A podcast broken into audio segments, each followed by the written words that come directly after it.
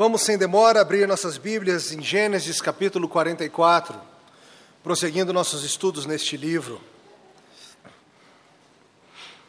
Mais de um ano já que estamos estudando Gênesis consecutivamente, capítulo por capítulo, verso por verso. Hoje estamos no capítulo 44, vamos tratar de todo o capítulo, mas inicialmente farei a leitura apenas até o verso 17. Depois a gente volta e continua indo até o final.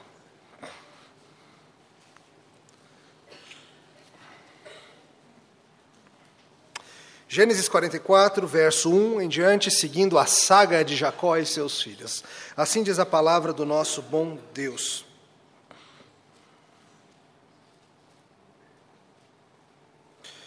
Deu José esta ordem ao mordomo de sua casa: Enche de mantimentos os sacos que estes homens trouxeram, quando puderem levar, e põe o dinheiro de cada um na boca do saco de mantimento.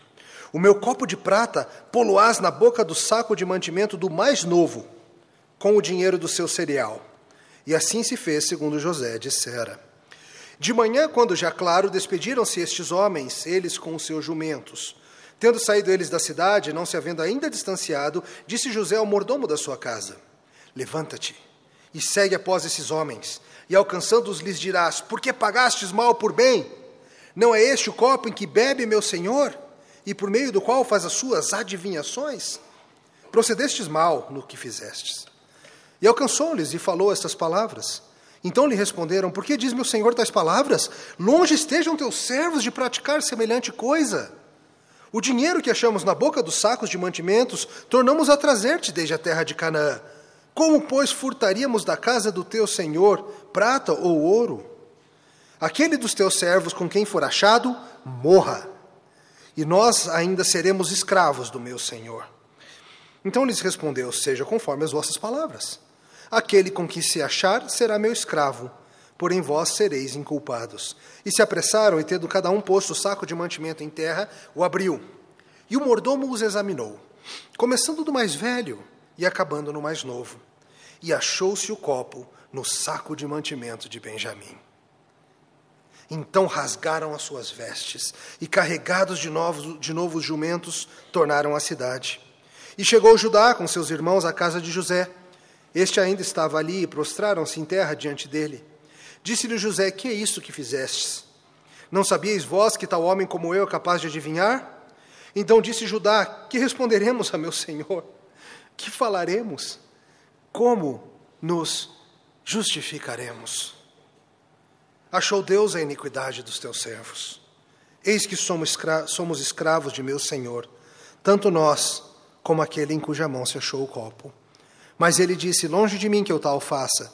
O homem em cuja mão foi achado o copo, esse será o meu servo. Vós, no entanto, subi em paz para vosso Pai.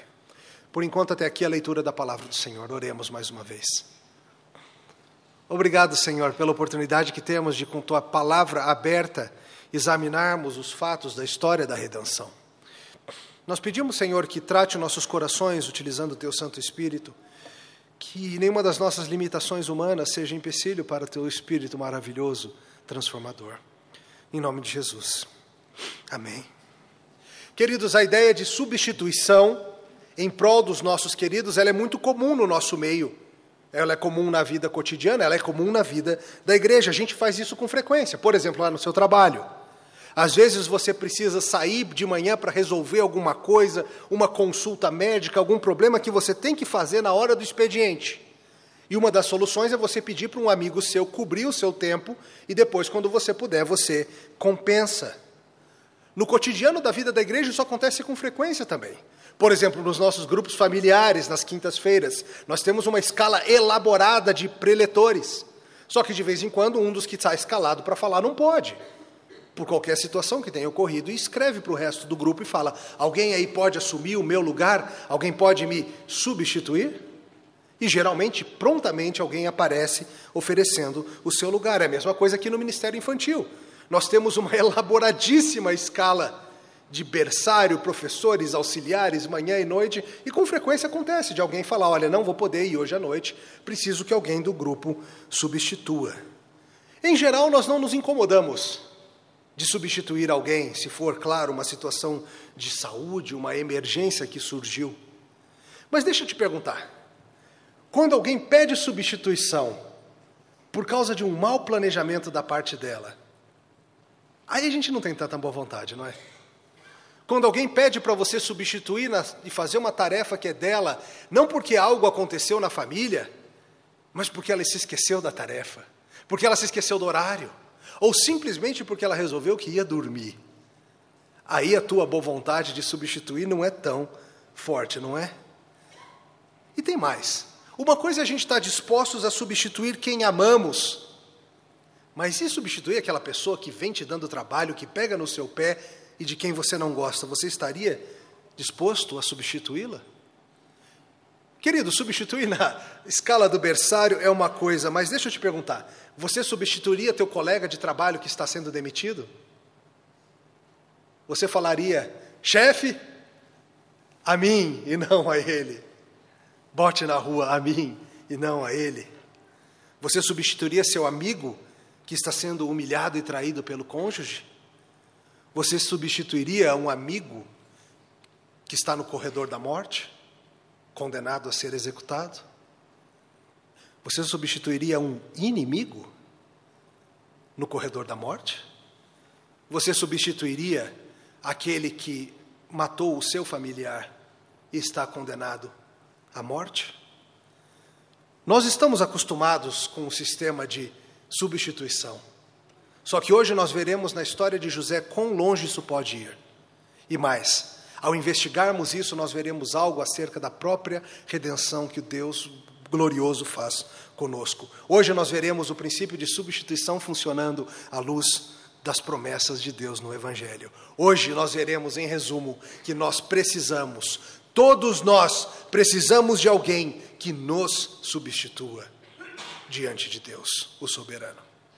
Duas coisas para a gente investigar. Primeira delas, na vida, todos nós somos culpados diante do soberano Deus. Como é que a gente chegou aqui mesmo? Lembre-se, nós estamos ao longo das últimas semanas acompanhando a história de Jacó e dos seus filhos. Literalmente, a história de Israel. A história de Israel e dos patriarcas. E a gente tem visto com mais detalhes o que se passou na vida de José, que foi vendido como escravo pelos seus irmãos perversos, invejosos. Foi parar no Egito, onde passou por toda sorte de situação tensa e complexa, até chegar numa posição de honra no próprio palácio de Faraó, como governador geral do Egito. E nessa posição ele abençoou inúmeras pessoas, preparando o Egito com economia de mantimentos para quando viessem os sete anos de seca, a terra poder ser alimentada, não somente a terra, mas as nações começaram a vir e ser abençoadas por aquele descendente de Abraão. E no meio dessa história, vimos que os seus irmãos foram até o Egito de Canaã comprar cereal, pois a fome chegara até eles. E a gente viu todo aquele estratagema que ele bolou. Ele os reconhece, eles não o reconhecem, ele era aparentemente um egípcio. Ele lida com os fantasmas do passado aparecendo na sua corte. Mas a gente viu em tudo isso que José não usou do direito que ele teria de vingança imediata. Mas José foi longânimo, paciente, gracioso, esperou para ver. Seus irmãos foram, voltaram, trouxeram Benjamim. Jacó estava, eh, Jacó estava preocupado lá na terra de Canaã. Será que eu vou perder Benjamim? Judá falou: fica tranquilo, se preciso for, eu resolvo. José os recebeu muito bem, libertou Simeão, que havia ficado de penhor, e ofereceu um banquete para eles, como vimos na semana passada. E hoje a nossa história continua logo após esses eventos, logo após aquela noite de banquete. E a pergunta é: diante da graça que foi demonstrada a eles naquele banquete, como será que eles vão reagir? Será que terão a consciência continuamente sensibilizada pelo pecado cometido no passado? Será que vão continuar quebrantados? Que elemento José do Egito vai adicionar nessa sopa para ver o que acontece? E olha o que a Bíblia nos conta. José continua com um estratagema. Verso 1: Deu José esta ordem ao mordomo da sua casa: Enche de mantimentos os sacos que esses homens trouxeram, quanto puderem levar, e põe o dinheiro de cada um na boca do saco de mantimento, e o meu copo de prata poloás na boca do saco de mantimento do mais novo, com o dinheiro do seu cereal. Queridos, José manda devolver o dinheiro de novo. Talvez você se lembre da última vez que eles compraram grãos, eles levaram os grãos, mas José falou: bota o dinheiro de volta como se tivesse sido de graça. E aqui mais uma vez ele faz isso: levem o dinheiro de novo. Nas Escrituras, como lemos hoje em Isaías 55, a ideia de uma refeição que não tem custo para você é uma figura da graça divina. Quando Isaías chama você que não tem dinheiro, venha e compre, sem ter dinheiro mesmo, eu banco o custo. É uma figura de Deus graciosamente assumindo Ele mesmo o custo de nos alimentar. E é isso que José fez com eles de novo. Ele dá a comida, ele fala: vão embora, levem a comida que vocês têm, mas não se preocupem em pagar. Mas José tem, além disso, uma estratégia. José continua tentando investigar o coração desses homens. Ele ainda quer se encontrar com Jacó, seu pai, que ele está lá em Canaã. Ele precisa bolar um jeito de trazer seu pai para cá. E ele nisso está investigando: será que Deus de fato mudou o coração dos meus irmãos? Será que eles de fato são pessoas novas? Às vezes a gente lê e fala: que, que rolo, José! Quanto esquema! Conta logo! Queridos, nenhum de nós passou o que José passou. Nenhum de nós conhece a profundidade do pecado daqueles homens como José conhece. José está sendo precavido talvez exageradamente precavido, mas ele está querendo testar o coração daquela turma. E o plano dele é o seguinte: pega o meu próprio copo de prata e coloca no saco de mantimento do mais novinho. Eu tenho um plano. Vamos ver o que acontece. A motivação dele é essa: examinar os corações, ver o que acontece quando somos acuados. A gente não sabe bem o que vai acontecer. José tampouco. E José os manda embora talvez um pouco grogues por causa do banquete regado a muito vinho da noite anterior, pegam seus jumentos e se vão em direção a Canaã. Veja só, imagine o senso de missão cumprida dos onze. Imagina a sensação deles de que finalmente está tudo resolvido, estamos voltando todos. Simeão está com a gente, resgatamos Simeão. Benjamim está com a gente. Papai estava com medo de Benjamim não voltar. Olha, Benjamim aqui com a gente. Estamos com os jumentos carregados de cereal. Está tudo bem na vida. Temos comida e ainda por cima curtimos uma bela de uma festa real. A vida está muito, muito boa. Bom trabalho, pessoal. Sabe na vida quando as coisas estão andando muito bem e você começa a ficar desconfiado? Está tudo dando muito certo, tem tempo que ninguém fica doente, dinheiro está sobrando estranhamente e você já fica meio preparado. José tinha um plano. José, o soberano do Egito, tinha um plano. E naquele plano ele fala: espera a turma afastar um pouquinho e vai. Vai com a guarda, vai mordomo, vão lá e pede para ver se vocês acham o cálice de prata. É interessante ver alguns detalhes aqui. Lembre-se que José havia sido vendido por prata. E agora eles estão com um cálice de prata. Creio que José calculou cada um desses detalhes para sensibilizar a consciência desses homens. Então, imagina, eles estão indo embora com seus jumentos, tranquilos, felizes, e aí começam a ver aquela poeira vindo lá de trás do Egito. Epa, o que, que será que está acontecendo? Então, essa comitiva egípcia os alcança no caminho e já vem com uma acusação. Eles falam: vocês roubaram o cálice com o qual nosso mestre faz as suas adivinhações. Veja bem, queridos, José não fazia adivinhações. Essa é uma estratégia para que eles achem que ele sobrenaturalmente está vendo o que está acontecendo e que eles estariam então em sérios apuros. Se é verdade que eles furtaram o cálice do próprio governador do Egito, essa turma está em sérios apuros. Será que eles pagaram o bem do banquete utilizando o mal de um furto? Eles sabem que isso é perverso e eles falam: se um de nós fez isso, que seja morto. E todos os outros sejam escravos. Na cabeça deles está tudo bem, eles até oferecem a evidência. Ele fala: peraí, peraí, senhor egípcio, se nós fôssemos bandidos, a gente teria trazido de volta o dinheiro na última vez? Lembra, a gente levou o dinheiro, só que a gente trouxe de volta. Isso é uma evidência clara de que nós não somos bandidos. Ontem eu, Annelise, minha mãe e Débora fomos ao shopping comprar um sapato para a dona Débora. Você já comprou um sapato com a minha filha? Não, né? Não é tranquilo, não é uma experiência tranquila. Você entra na loja, você precisa tirá-la do carrinho, e isso envolve ela correr, ela pular, ela puxar os sapatos, ela tentar experimentar todos os sapatos enquanto a moça pega o outro número, e assim vai. Até que no final das contas, quando você resolve tudo que você quer, suado, sangrando e chorando, é sair rapidamente daquela loja. Então saímos, botamos Débora no carrinho e fomos embora. Mais ou menos uma hora depois disso, estou mexendo no carrinho dela lá no shopping ainda, o que, que eu olho e vejo lá dentro? Um pé de sapato que não havia sido comprado pela família Garofa. E Débora, nas suas brincadeiras de esconder coisas, havia escondido um sapatinho lá dentro. E aí, claramente, você fica pensando: quais são minhas opções aqui? Só tem uma opção. Volta lá e passar a vergonha de mostrar para ela. Então, o que, que eu fiz? Pedi para minha mãe e a Nelise fazerem isso. É, vão lá vocês duas, vocês são assim mais simpáticas. Foi tudo bem, né? Acho que elas entenderam bem o que se passava. Mas veja, se aquelas moças da loja tivessem vindo atrás de mim no shopping, com os seguranças do shopping e falado: o senhor furtou um sapato da loja. Eu falar: de jeito nenhum, pode procurar à vontade aqui que você vai ver que não tem nada. E aí ia ser uma vergonha. Eu ia me defender. Quem rouba um só pé de sapato.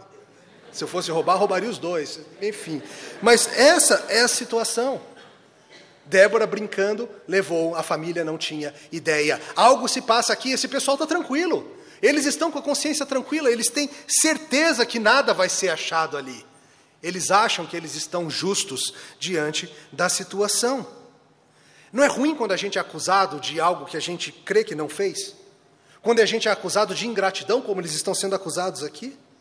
Quando as pessoas acham que você foi deliberadamente enganoso? Quando algum mal entendido te coloca numa ruim situação? Daquelas que quanto mais você fala, parece que mais você se enrola? Certamente eles acham que nada vai ser achado e eles falam: pode procurar e vai, procura à vontade. Então começa esse drama. A Bíblia fala que começa do saco de mantimentos do mais velho em direção ao mais novo. Imagine a situação. Rubem começa e fala aqui, ó, pode examinar. O egípcio vem, abre, futuca, mexe, enfia a mão, puxa, não sei o quê, balança, vê se faz barulho metálico, bota a espada, rodopia lá dentro dos mantimentos, tenta de todo jeito, vê se acha alguma coisa nos mantimentos de Rubem e não tem nada. E vem o próximo, e vem Simeão, e vem Levi, e vem Judá, e vem Gad, e vem Zebulon. Imagina que vai passando e os irmãos vão cada um só sorrindo e olhando para o outro.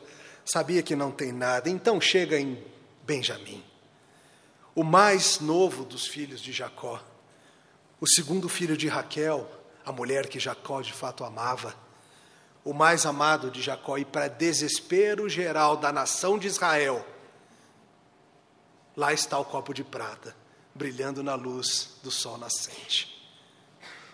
Um copo de prata que significa que aquilo que eles achavam que estava resolvido, no final das contas virou a morte para eles. E naturalmente a Bíblia nos fala, são tomados de grande dor, rasgam suas vestes, em sinal de tristeza, de luto, e voltam para o Egito, pelo que eles sabem, como prisioneiros para sempre, com seu próprio pai, sofrendo sem saber qual foi o destino deles e com Benjamim agora condenado à morte. E veja algo interessante: todos eles estão se condoendo com Benjamim.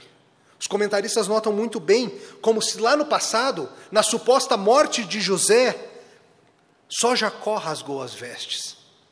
Ninguém mais ficou triste com a suposta morte de José. Mas agora, com a perspectiva da morte de Benjamim, todo mundo está chorando, todo mundo está entristecido. Todo mundo está condoído pelo irmão mais novo. Isso é um bom sinal. Isso é um sinal de que o coração desses irmãos vem sendo trabalhado pelo Senhor ao longo dos anos. A atitude do coração está correta, há firmeza de propósito no meio do tornado. Sabe de uma coisa, queridos? Pecadores têm de morrer, ladrões têm de ser punidos. A palavra de Deus nos ensina isso constantemente.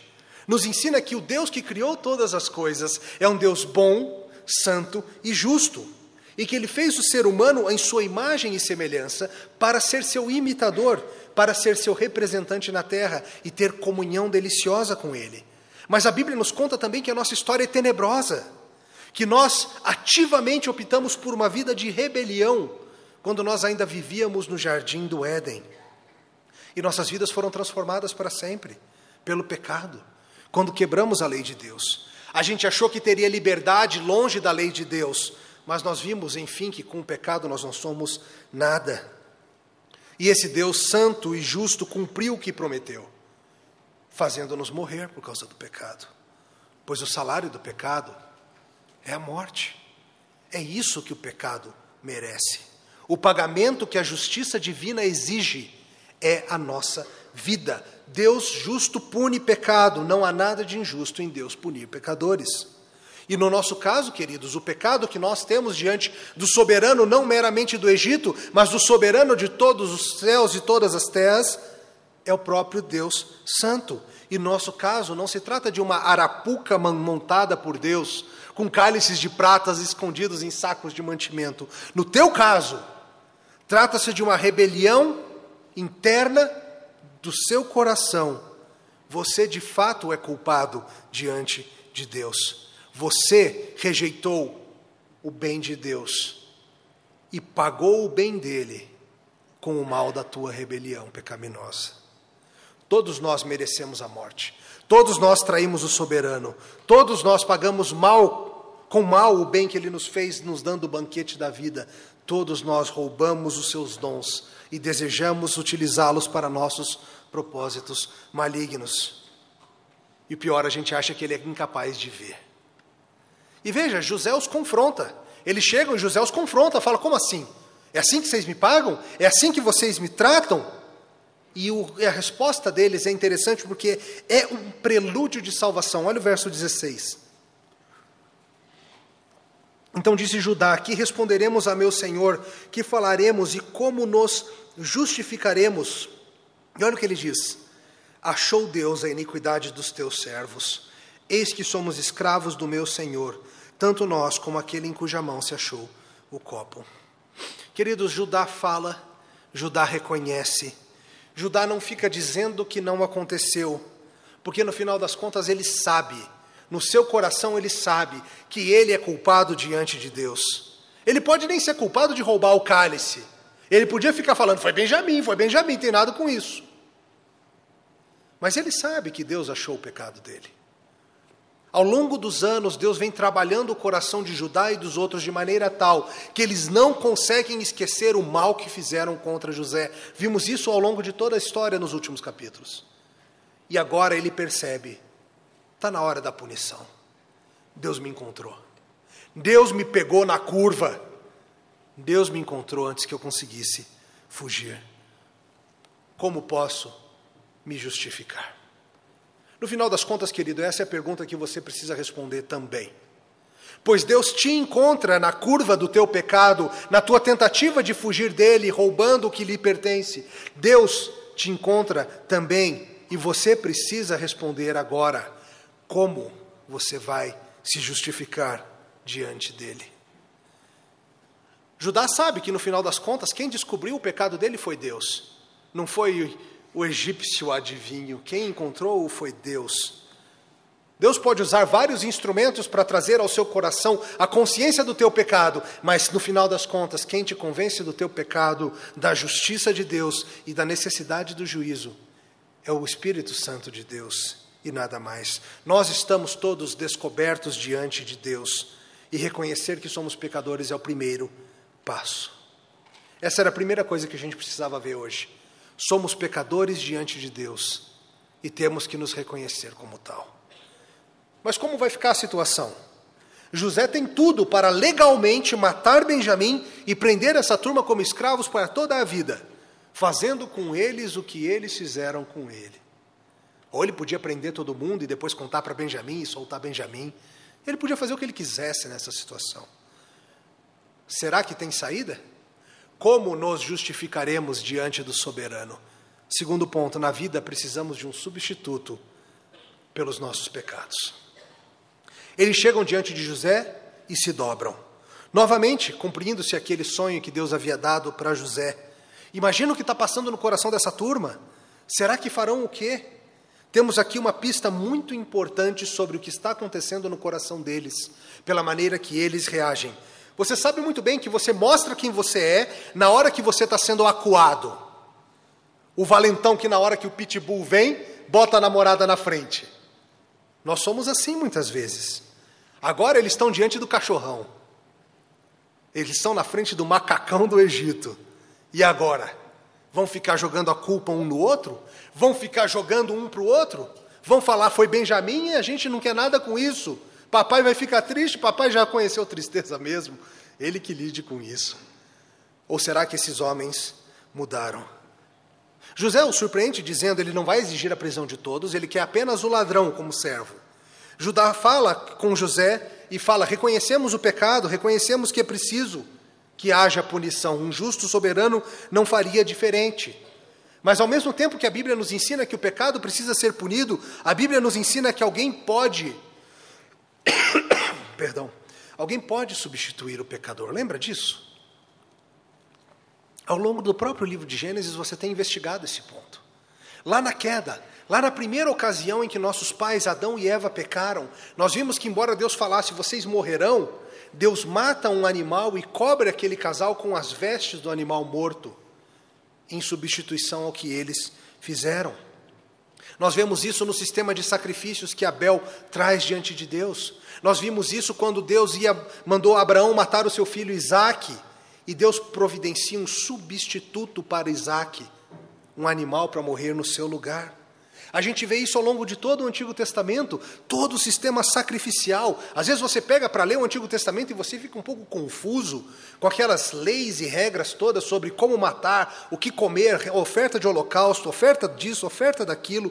Por que tanta oferta? Por que tanto sangue? Por que tanta matança? Deus estava ensinando, queridos, para o seu povo que o pecado envolve morte.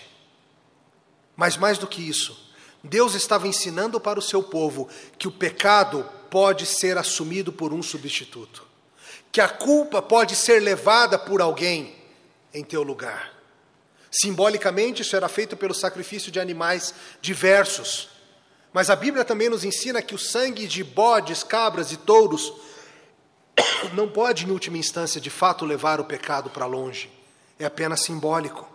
E quando vem o Novo Testamento, queridos, aí a gente vê a plenitude, aí a gente vê a coisa em si, aí a gente vê o Cordeiro de Deus que tira o pecado do mundo, o Senhor Jesus Cristo, aplicando de maneira última, perfeita e maravilhosa o princípio da substituição. Jesus Cristo levando sobre si o pecado do seu povo. E esse princípio vai aparecer aqui na nossa história. José, cuidadosamente ao longo do tempo, armou uma situação em que os seus irmãos se veem novamente diante de alguém como José. Eles têm agora Benjamim em posição de fraqueza. Eles têm Benjamim, o queridinho do papai, em posição de morte. Eles estão livres para ir embora. Note isso. Os irmãos estão livres. Eles podem sair e deixar Benjamim na cova, por assim dizer. Será que eles vão fazer isso? Será que eles vão preferir a sua própria vida ao queridinho do papai? Será que mais uma vez eles vão agir como agiram com o próprio José? Veja o paralelo da situação. Então a gente tem essa linda intervenção da parte de Judá que mostra que esses homens foram mudados. Verso 18.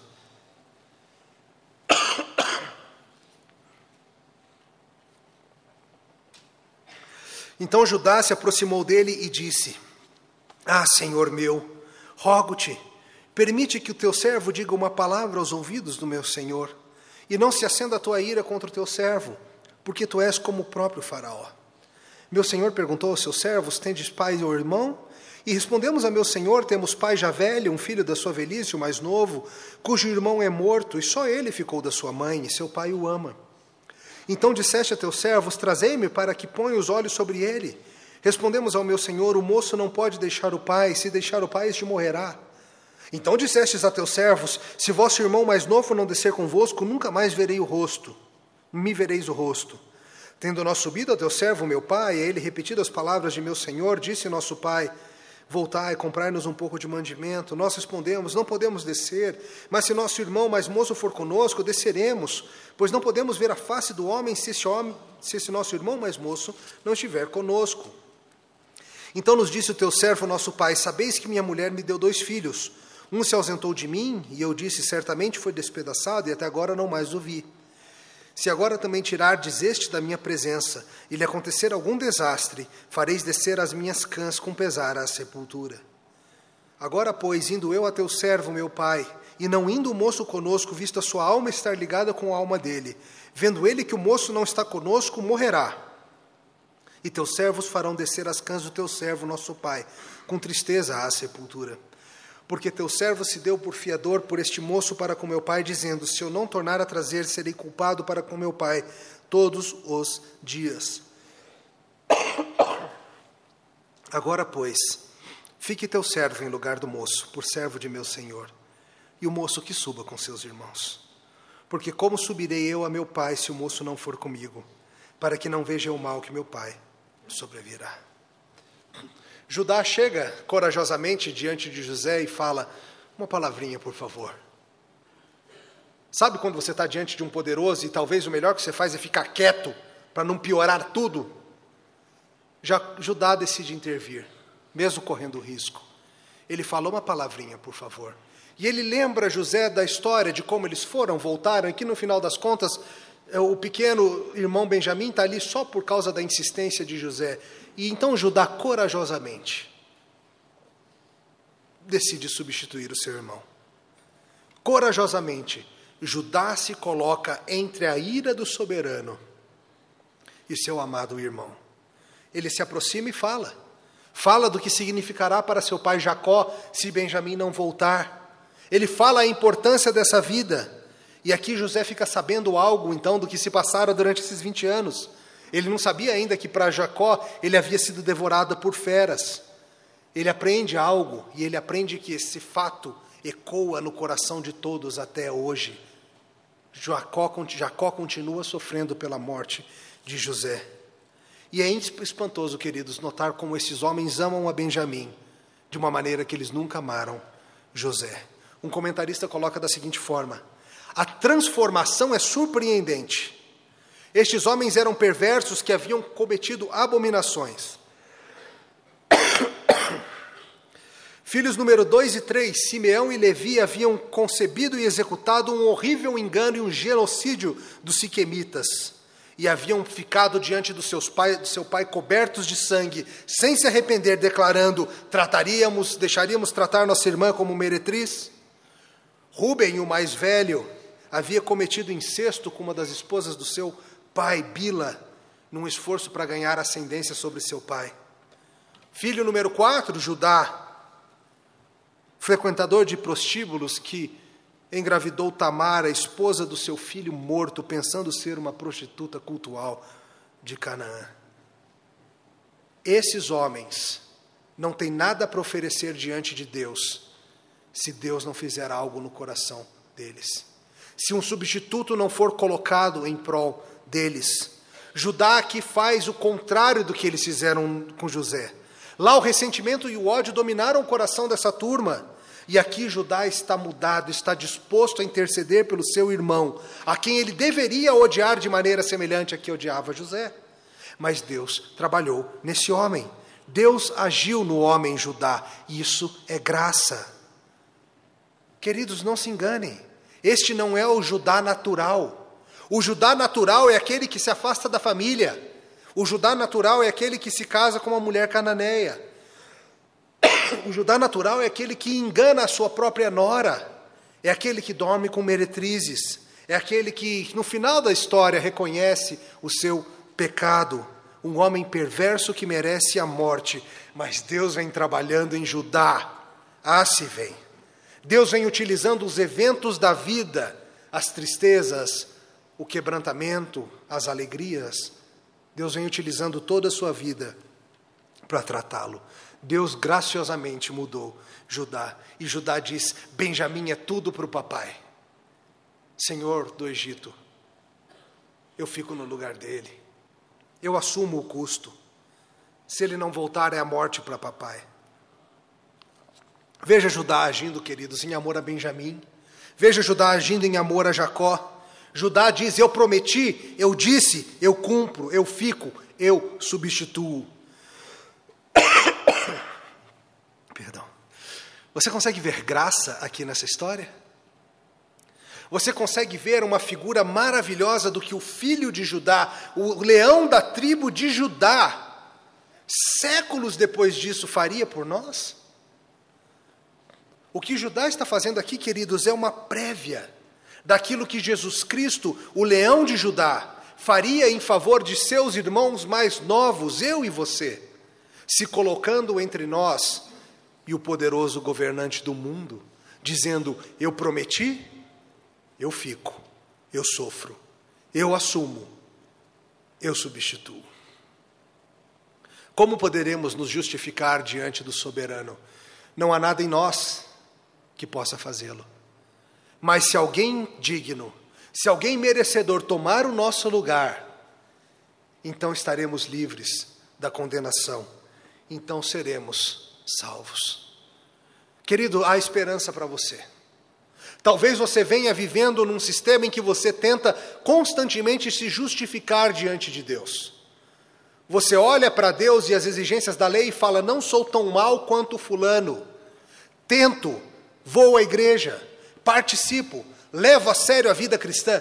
Deus vai me aceitar. Desista das suas forças, desista hoje de tentar e reconheça que você não é melhor do que ninguém. Reconheça que, como Judá e os irmãos, todos nós somos perversos, todos nós precisamos de salvação. Você tem em Jesus Cristo a esperança de alguém que te substitui. Ao longo da história de Israel, queridos, nós vemos sempre o povo de Deus se metendo em apuros, e não pelo mérito do povo de Deus, mas pela graça de Deus, Deus conduzindo a vida do seu povo para a salvação. Judá foi transformado. Se Judá foi transformado, sabe para quem que tem esperança também? Para você. Se Judá conseguiu ser tirado de toda aquela vida de pecado, de desvio, de bagunça, você também pode. Talvez você já tenha até desistido da possibilidade de de fato mudar o seu caminho. Você recorrentemente volta a seus pecados e você acha que não tem mais caminho. Judá foi transformado. Você pode ser também.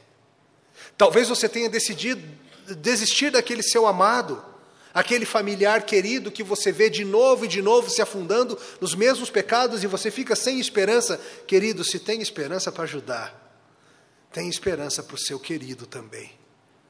Não desista. Não pare de trazê-lo diante do Senhor em oração.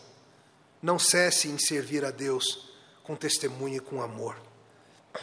Querido, se já é espantoso a gente ver o que Judá fez em termos de substituição aqui, é ainda mais espantoso ver o que o descendente de Judá faz por nós.